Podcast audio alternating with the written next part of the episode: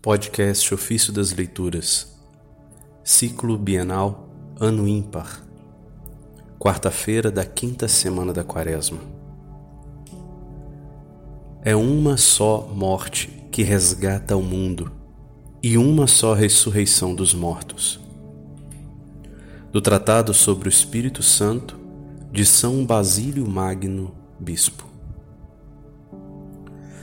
O desígnio de nosso Deus e Salvador em relação ao homem consiste em levantá-lo de sua queda e fazê-lo voltar do estado de inimizade ocasionado por sua desobediência à intimidade divina.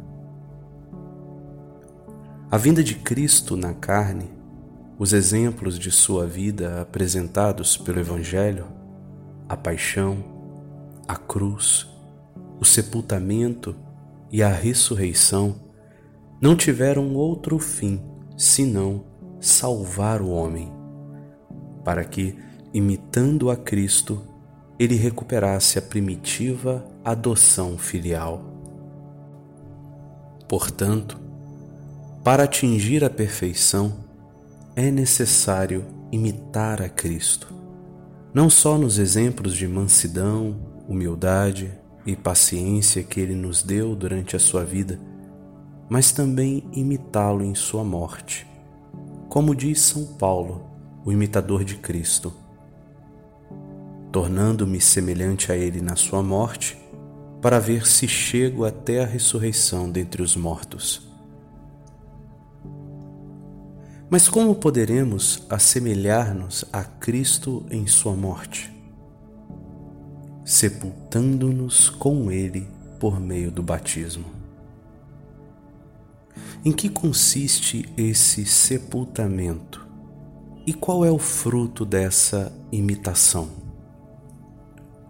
Em primeiro lugar, é preciso romper com a vida passada. Mas ninguém pode conseguir isso se não nascer de novo, conforme a palavra do Senhor porque o renascimento, como, é, como a própria palavra indica, é o começo de uma vida nova. Por isso, antes de começar essa vida nova, é preciso pôr fim à antiga. Assim como no estádio, os que chegam ao fim da primeira parte da corrida costumam fazer uma pequena pausa e descansar um pouco antes de iniciar o retorno. Do mesmo modo, era necessário que nesta mudança de vida interviesse a morte, pondo fim ao passado para começar um novo caminho.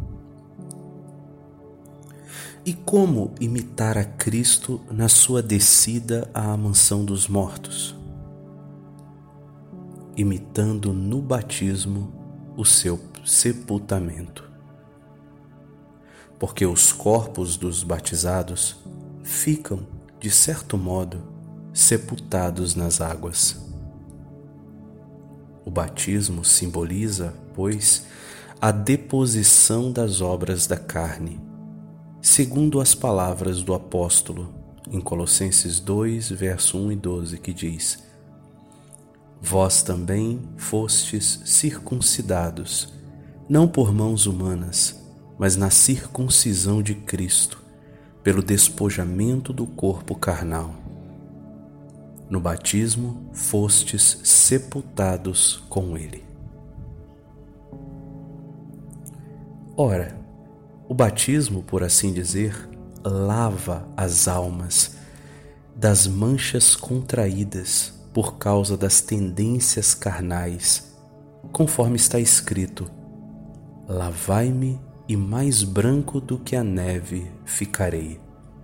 Salmo 50, verso 9.